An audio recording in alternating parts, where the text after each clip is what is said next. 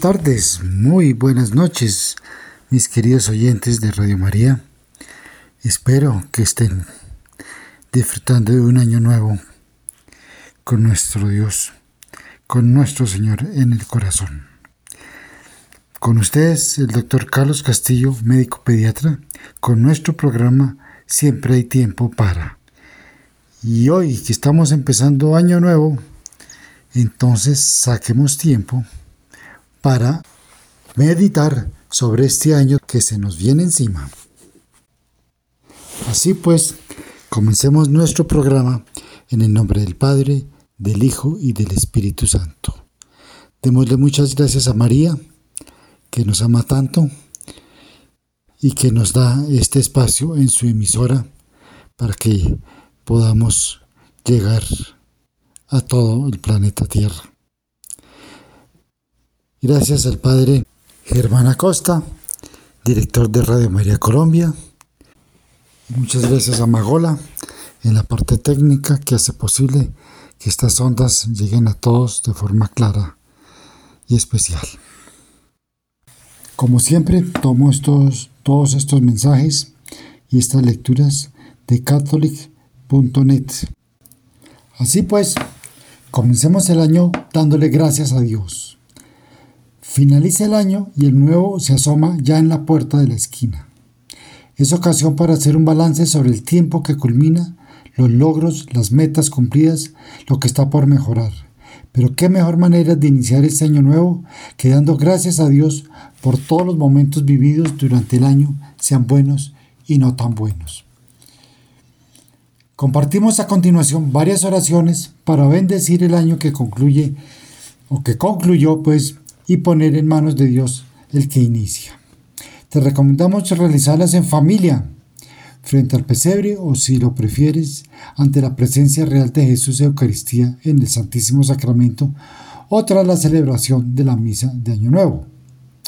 Si estamos solos escuchando este programa, pues les recomiendo para poder repetir estas oraciones en familia, ir a catholic.net y poner en el, en el cuadrito de búsqueda y escribir para comenzar el año nuevo dando gracias a Dios, se llama este artículo, para que se sientan con la familia a dar gracias. Entonces, oración de acción de gracias para el año que termina. Gracias Señor por todo cuanto me diste en el año que terminó. Gracias por los días de sol y los nublados tristes por las tardes tranquilas y las noches oscuras. Gracias por lo que nos prestaste y luego nos pediste. Gracias Señor por la sonrisa amable, por la mano amiga, por el amor y todo lo hermoso, por todo lo dulce, por las flores y las estrellas, por la existencia de los niños y de las personas buenas. Gracias por la soledad y por el trabajo, por las inquietudes y las dificultades, por las lágrimas, por todo lo que nos acercó a ti. Gracias por habernos conservado la vida, por habernos dado techo, abrigo y sustento. Fe para mirarte en todo, esperanza para no desfallecer. ¿Qué traerá el año que comienza? Lo que tú quieras, Señor. Te pido fe para mirarte en todo, esperanza para no desfallecer, caridad perfecta en todo lo que haga, piense y quiera. Dame paciencia y humildad Dame desprendimiento y un olvido total de mí mismo. Dame, Señor, lo que tú sabes me conviene y yo no sé pedir. Que pueda yo amarte cada vez más y hacerte amar por los que me rodean. Que sea yo grande en lo pequeño. Que siempre tenga el corazón alerta, el oído atento, las manos y la mente activas, el pie dispuesto. Derrama, Señor, tus gracias sobre todos los que quiero. Mi amor abarca el mundo y aunque yo soy muy pequeño, sé que todo lo colmas con tu bondad inmensa. Amén.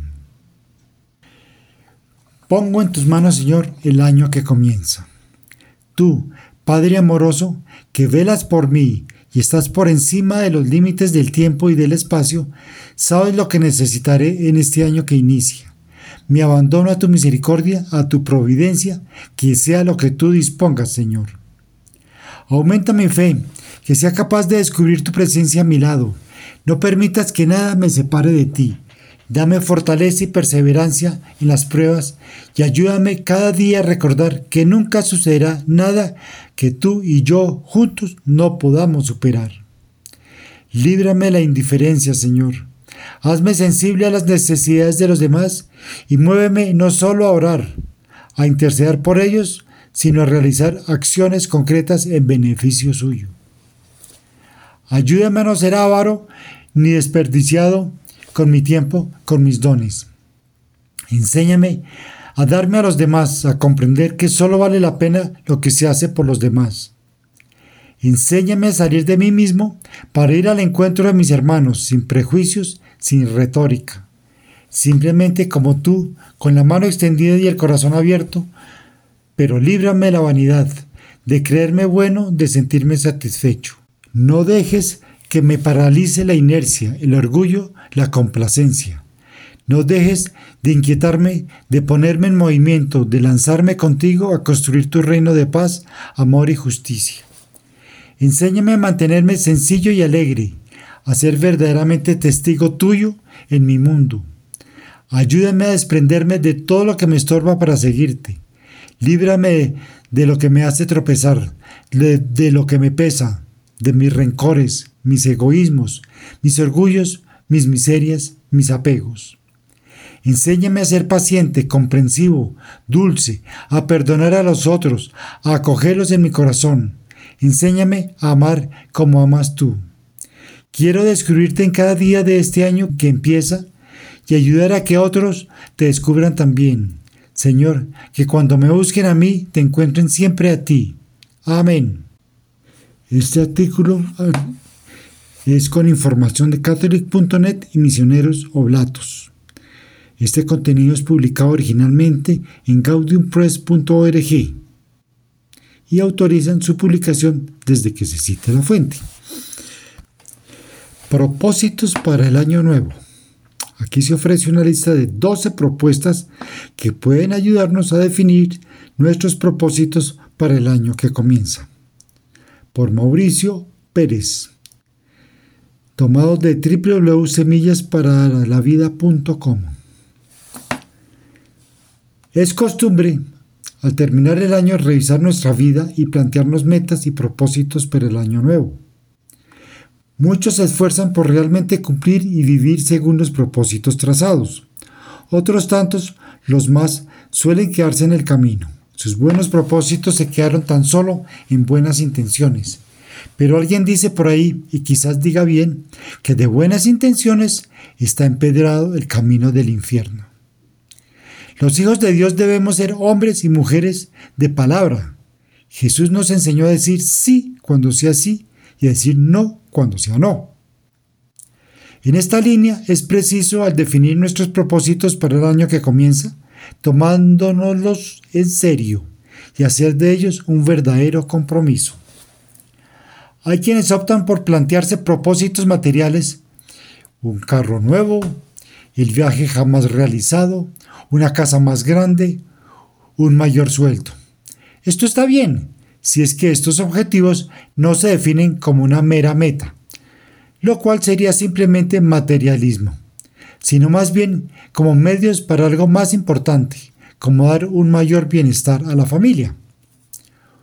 Unos más prefieren definir propósitos que les ayuden a ser mejores personas. En esta línea, mis queridos oyentes, compartamos una, esta lista de 12 propósitos que pueden ayudarnos a ser sobre todo mejores cristianos. Se trata de hacer ciertas cosas y dejar de hacer otras. También de asumir ciertas actitudes y dejar de lado otras tantas.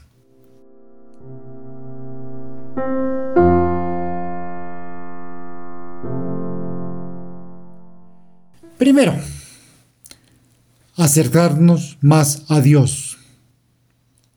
Es innegable que de esto se desprende todo lo demás. Incluso el éxito al lograr cumplir con el resto de nuestros objetivos depende en gran medida de la cercanía a Dios, pues sin Cristo nada podemos hacer. Es importante aumentar nuestro tiempo de oración y participar de manera más consciente en los sacramentos. También bendecir siempre nuestros alimentos, sea quien sea nuestro comensal. Esto es importantísimo de verdad y en estos últimos años eh, muchos nos hemos podido alejar de Dios. Entonces propongámonos este año acercarnos más a Dios. Que este mundo, muchos dicen que se está acabando. No se está acabando, nos estamos acercando, perdón, nos estamos alejando más de Dios que, que lo que estamos proponiendo es acercarnos más a Dios.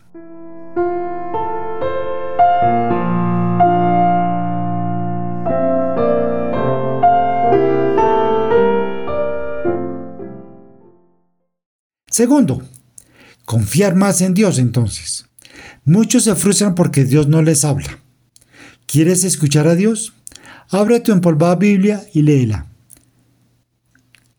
Te garantizo que si lo haces con la frecuencia de vida, es decir, a diario, escucharás de Dios las palabras que necesitas. No le, no le exijas ni demandes favores, pídele todo pidiendo siempre que se haga su voluntad pues Él sabe cuándo, cómo y en qué medida. Y al tener frente a ti las oportunidades que necesitas, acéptalas. Deja de cuestionar cada oportunidad, quedarte inmóvil y dejar de actuar. Dios te ayuda, pero necesita de tu parte. Dios te inspira, pero necesita de tu inteligencia. Dios te cuida, pero necesita tu confianza. Este año confía más en Dios, acepta lo que te envía y actúa en consecuencia.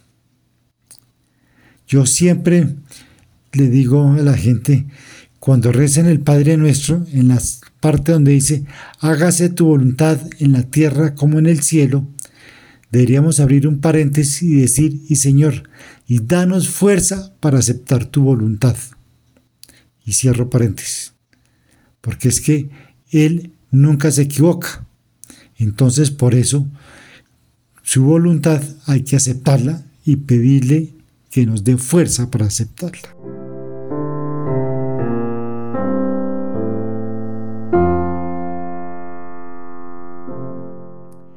Tercero, dejar de murmurar y de ver la paja en el ojo ajeno. Es increíble lo rápida que es nuestra lengua para desatarse y correr cual caballo desbocado en contra de alguien más. Y lo peor es que muchas veces murmuramos en contra de alguien según nosotros en aras de la justicia divina. Porque éste peca mucho, porque ésta gasta mucho dinero, porque este otro es muy sucio y descuidado, porque esta otra es una chismosa, porque este va a misa pero se pelea con todos al salir y entra en su automóvil, porque esta otra, porque esta otra va a misa pero se queda dormida. La lista es interminable. ¿Qué tal como propósito de este año dejar de murmurar y mejor mirar a nuestro interior cada vez que algo nos parece mal? Porque es un hecho irrefutable que casi siempre que nos disgusta algo que vemos que otro hace, es porque en el fondo nos disgusta que nosotros hacemos lo mismo. Por eso advertí a Jesús que es fácil ver la paja en el ojo ajeno y no la viga que se lleva en el propio. Hagámonos entonces el propósito de que al sentir la tentación de murmurar, cerrar la boca, ver a nuestro interior y en justicia decidir qué actitud debemos nosotros mismos cambiar, qué debemos dejar de hacer o qué debemos comenzar a hacer.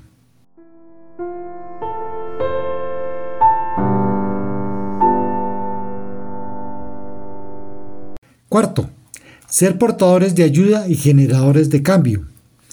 Es fácil criticar lo que, nos, lo que no nos gusta, pero eso rara vez sirve de algo. A lo largo de este año, hagámonos el firme propósito de que cada vez que algo nos parezca malo, pensemos cómo ayudar para corregirlo o cambiarlo y actuamos en consecuencia.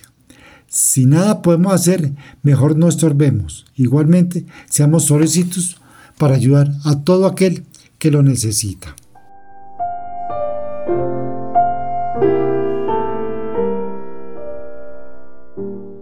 Quinto, dejar de ofendernos por todo y de pelear contra todos. Jesús declaró, bienaventurados a los mansos, porque heredarán la tierra. La mansedumbre es una virtud que nos ayuda a dejar de lado la violencia. ¿Cuántas personas se ofenden por la forma en que los saluda el empleado de una tienda? ¿Cuántos más se indignan porque el mesero no los vio al pasar frente a ellos? ¿Cuántos estallan porque el conductor de adelante no va más deprisa? ¿Cuántos se encolerizan porque su hija no guardó el cepillo y el espejo? y en consecuencia agreden, gritan, insultan, ofenden, se vengan, toman represalias y lo peor, se amargan la vida y se la amargan a los demás. ¿Y cómo no me voy a enojar? Es su típica justificación. Pero esa actitud no es digna de un hijo de Dios. Este año hagámonos el propósito de evitar pleitos y riñas. Desarrollemos mejor la virtud de la mansedumbre. Además de vivir en paz con los demás, seremos bienaventurados y heredaremos la tierra que el Señor nos tiene prometida.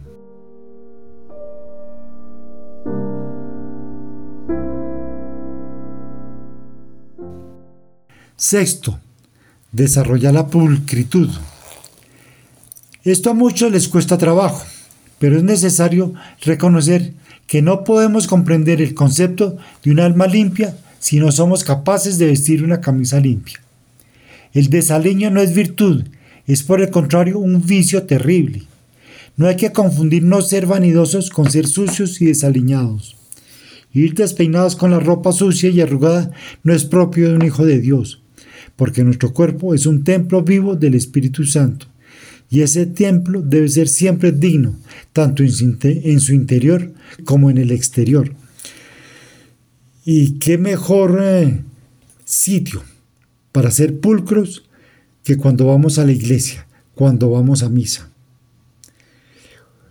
Ojalá siempre que vayamos a la misa nos arreglemos bien. No estoy diciendo que tenemos que ir de corbata perfectamente, pulcros o con un smoking, no, pero sí bien peinados, bien arreglados, porque caray, estamos asistiendo a una cena importantísima, la cena más importante a la cual nos pueden invitar, que es a recibir el cuerpo de nuestro Señor Jesucristo.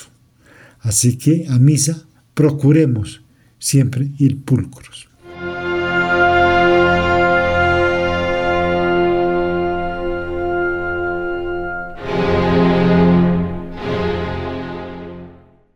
Ser más laboriosos, sobre todo a los laicos. Dios nos ha confiado el orden de la creación. Debemos trabajar para hacer del mundo que Dios nos ha regalado uno mejor. Debemos también trabajar para crecer como personas en talento y dignidad. Para el Hijo de Dios es inaceptable el trabajo a medias, entregado tarde o mal hecho. El Hijo de Dios debe poner su sello en todas sus obras. Este año propongámonos hacer nuestro trabajo con pasión y calidad recordando siempre cuando Dios puso en manos de Adán el paraíso que había creado.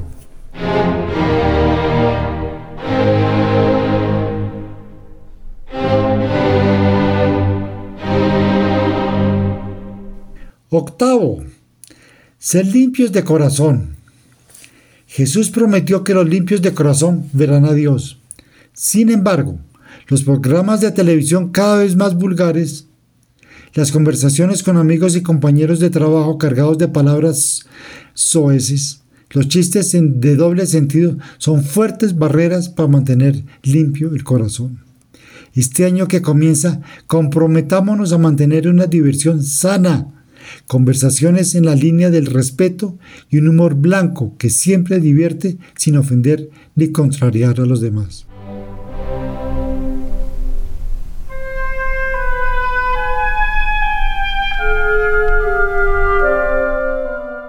Noveno, dar más tiempo a nuestra familia. Bien que lo sabemos, pero bien que fingimos excusas para no cumplirlo. Necesitamos trabajar mil horas extras para pagar más horas de guardería y más maestros privados y más cursos de qué sé yo para nuestros hijos, para que nuestros hijos estén en un lugar seguro, para poder trabajar más para tener más dinero, para pagar más guarderías, maestros privados y cursos mientras trabajamos más. El ridículo torbellino que termina por destruir las familias mientras alguien escala peldaños y amasa fortunas. Basta ya. Este año fijemos bien nuestras prioridades. Dios, familia y trabajo. En ese orden, el resto Dios nos lo dará por añadidura.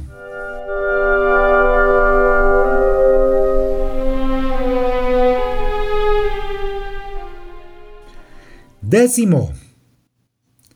Disfrutar más la vida que Dios nos da. Ya basta de quejarnos de todo. Es suficiente de encontrarle peros a todo.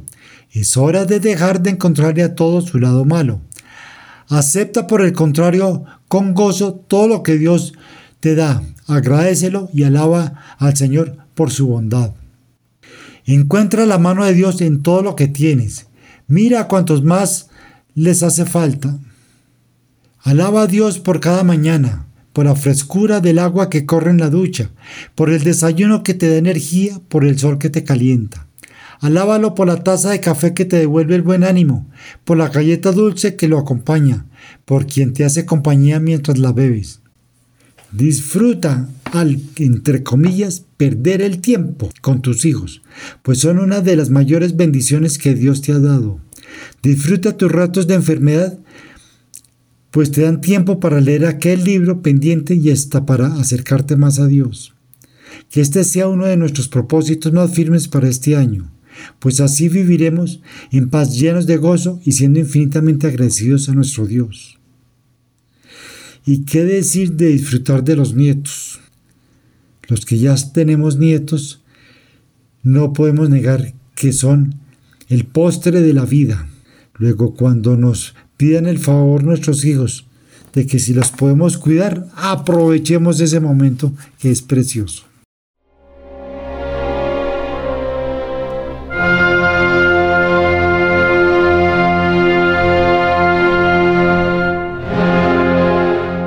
Once. Bajar de peso. ¿Y por qué no?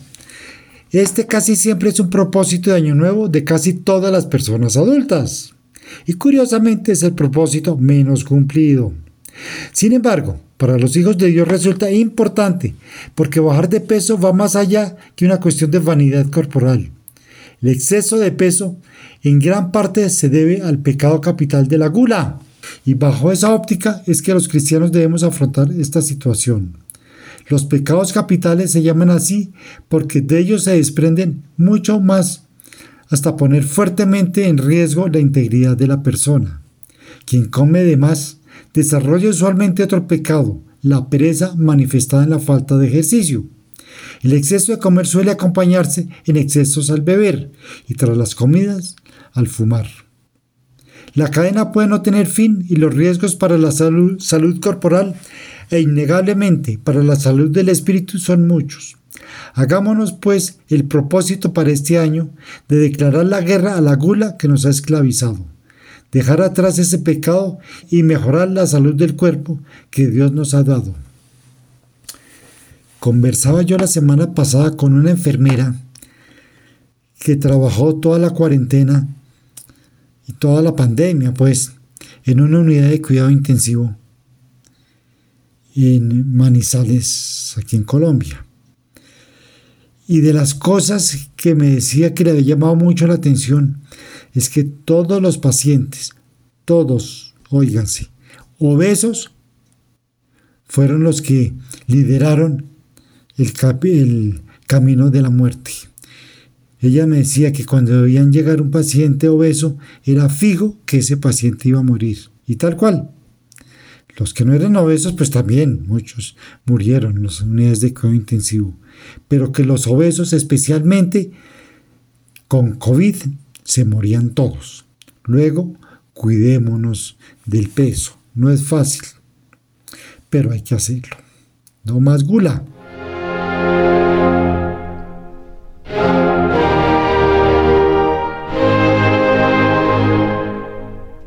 12. Ser portadores de la bendición de Dios. Las personas que necesitan de la bendición de Dios no precisan de un momento de éxtasis en que Jesús o la Virgen se les manifiesten y con su mano y en la frente los bendigan. Necesitan más bien de cariño, de alguien que los escuche, de alguien que los ayude, de alguien que les dé trabajo, de alguien que les dé pan. Siendo hijos de Dios, hagámonos el propósito este año de ser portadores de las bendiciones de Dios para los demás, con nuestro tiempo, con nuestra ayuda, con nuestras manos, con nuestros labios y con nuestros bienes materiales.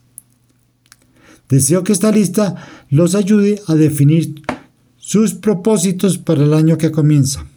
Que Dios los bendiga y sostenga con su mano providente, bendiga todos sus sueños y los ayude a alcanzar cada una de sus metas. Apasionate por nuestra fe. En este artículo que voy a, leer y comentar a continuación, se pregunta, ¿año nuevo, vida nueva? Dicen, es mejor ponernos metas pequeñas y secuenciadas que metas muy a largo plazo o inalcanzables.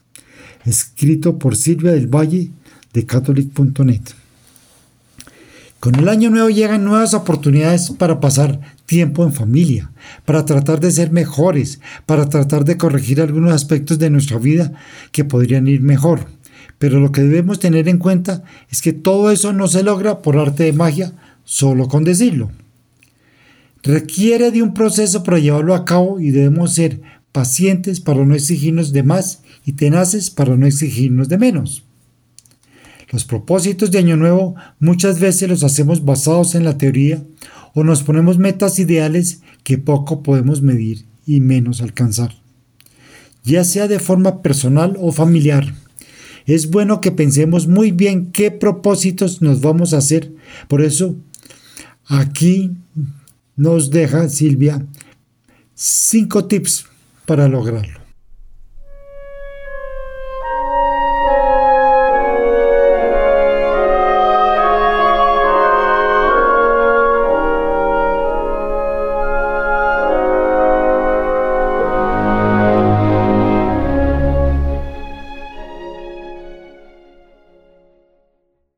Primero, hagámonos un examen de conciencia de lo pasado.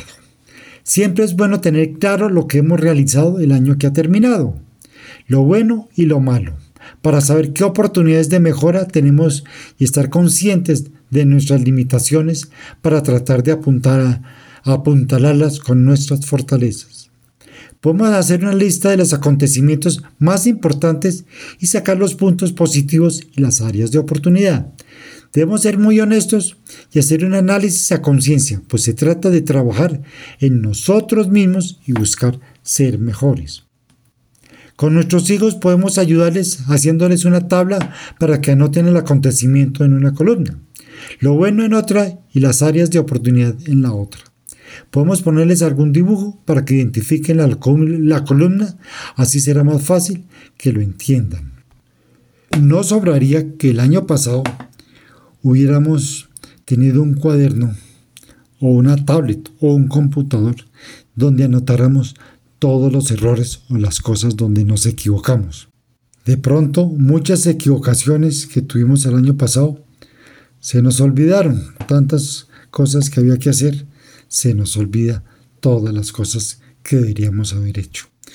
Así pues, entonces, eh, revisemos nuestras conciencias para que este año podamos mejorar.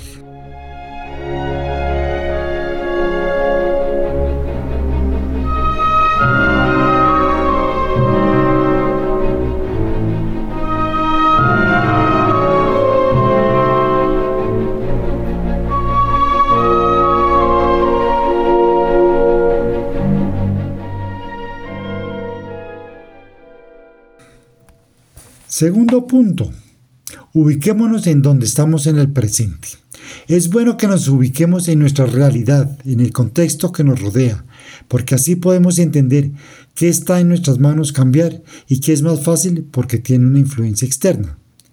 No debe darnos pena ver nuestras debilidades, ya que esto nos ayuda a saber en qué podemos mejorar. Si educamos a nuestros hijos para que ellos también lo hagan desde pequeños, será más sencillo que estén dispuestos a la corrección fraterna y a la mejoría continua.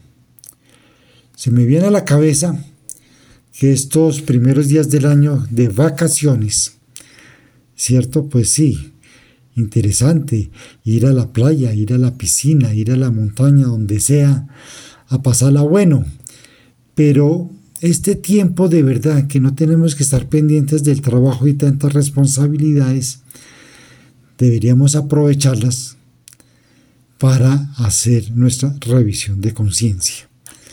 Sentarnos junto a un árbol o acostarnos en la playa a meditar sobre los errores y los desatinos que tuvimos el año pasado para mejorar este año que viene.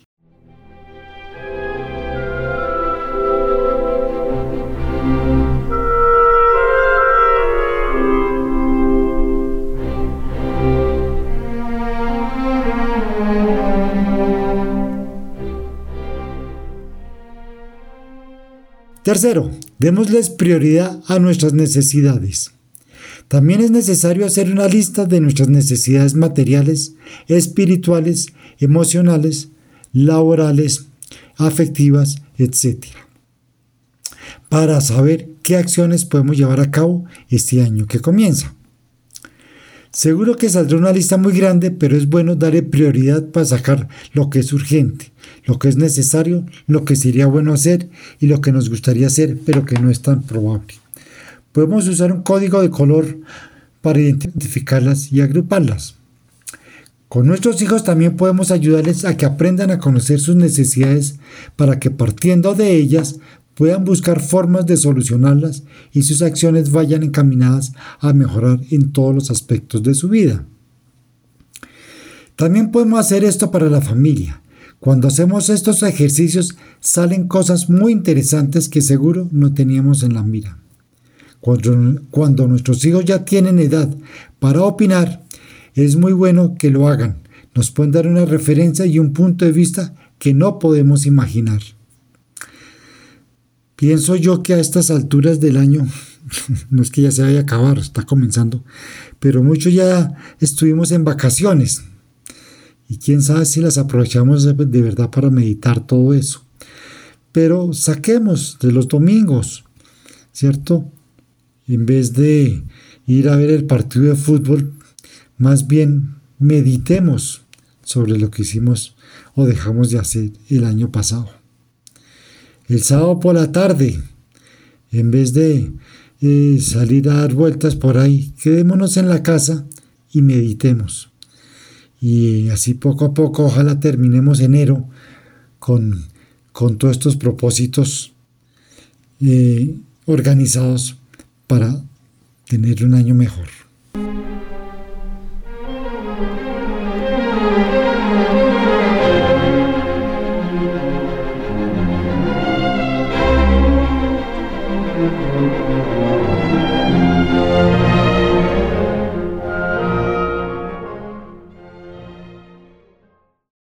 Cuarto punto, pongámonos metas concretas con fecha de vencimiento.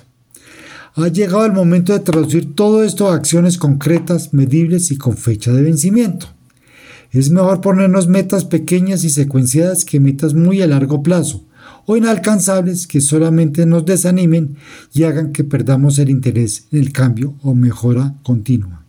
Es así que podemos ponernos una meta para cada mes del año y debemos estar pendientes de estar revisando cómo vamos en el avance de cumplirla para que si vemos que vamos tarde podamos meterle velocidad. Al llegar la fecha de vencimiento debemos, hacer, debemos ser honestos y decir si lo logramos o no y de ser necesario reprogramar la fecha de cumplimiento o adaptarla para la siguiente para que la siguiente no se vea afectada. Es necesario que sea algo concreto, acciones claras para que podamos decir si lo logramos o no. Como quien dice, este año va a ser un año distinto si nos proponemos de verdad, como dice aquí, cada mes buscar una meta especial.